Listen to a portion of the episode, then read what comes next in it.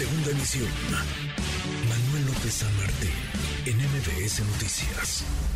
Como le decía yo, hay una nueva conformación, unos nuevos integrantes del Instituto Nacional Electoral. Conversamos con Arturo Espinosa Silis, abogado, consultor en temas electorales y legislativos, director del Ding Dang, Laboratorio Electoral, para comprender y para entender qué espera, qué nos espera a nosotros como ciudadanos, porque al final del día nosotros somos los que estaremos dando cuenta y seguimiento del trabajo de estos nuevos integrantes del Instituto Nacional Electoral.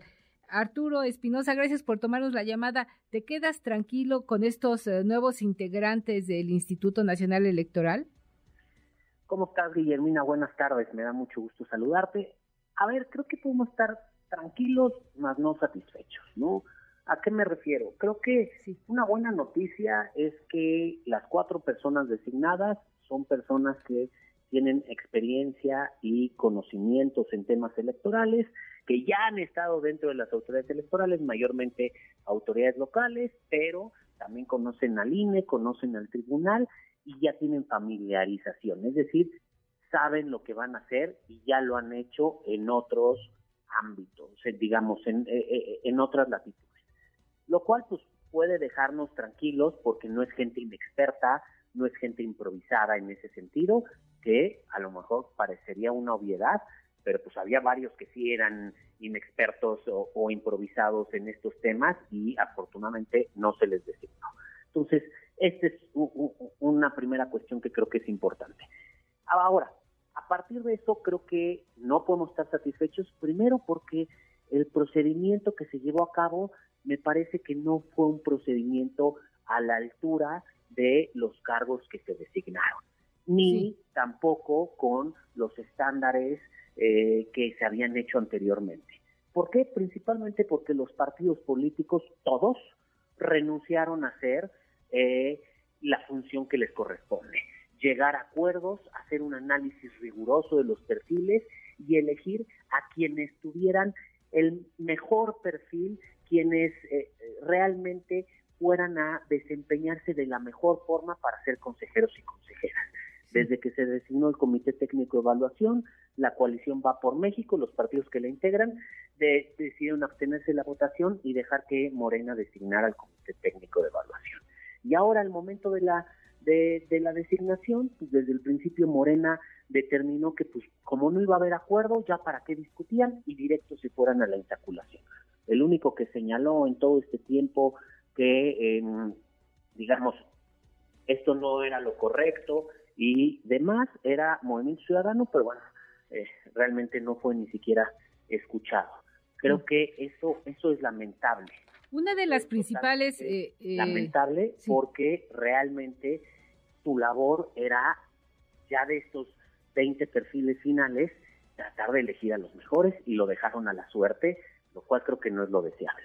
No, yo creo y coincido contigo que no es lo deseable, por, sobre todo por estas ligas políticas, digo que no son nuevas, sabemos que siempre los partidos políticos en estos, uh, en estos organismos autónomos pues buscan colocar a personas que les sean afines pero hoy la forma en que se hizo me parece eh, que resultó grosera, ofensiva, burda y al final eh, se cumplió, digo, no no se quedó Berta María Alcalde que era una de las más impugnadas, pero quedaron otros consejeros y la nueva presidenta del Instituto Nacional Electoral tiene claras em, eh, ligas, nexos, afinidades con el partido en el poder. Insisto, esto no es nuevo, pero coincido contigo, no es lo deseable para un órgano que pues eh, pretende que sea ciudadano y que sean nuestros representantes para vigilar los procesos electoral, electorales tantas veces cuestionados en otros años y que hoy vemos se repiten estas viejas prácticas que costaron mucho trabajo desterrarlas, Arturo. A ver, yo creo que en cuanto a la presidenta, a mí me parece muy positivo que ella ya dirigió un órgano electoral, el Instituto Electoral de Sonora, fue presidenta, entonces sabe qué implica la función, desde luego ahora va a un órgano más grande y me parece que ella ya organizó elecciones en, eh, eh, en un estado y, ya lo sabe. Creo que eh, eso es algo importante. Y como te decía, creo que todas y todos tienen experiencia a nivel local y tienen, de eso también deja ver que pues ya han hecho esta función.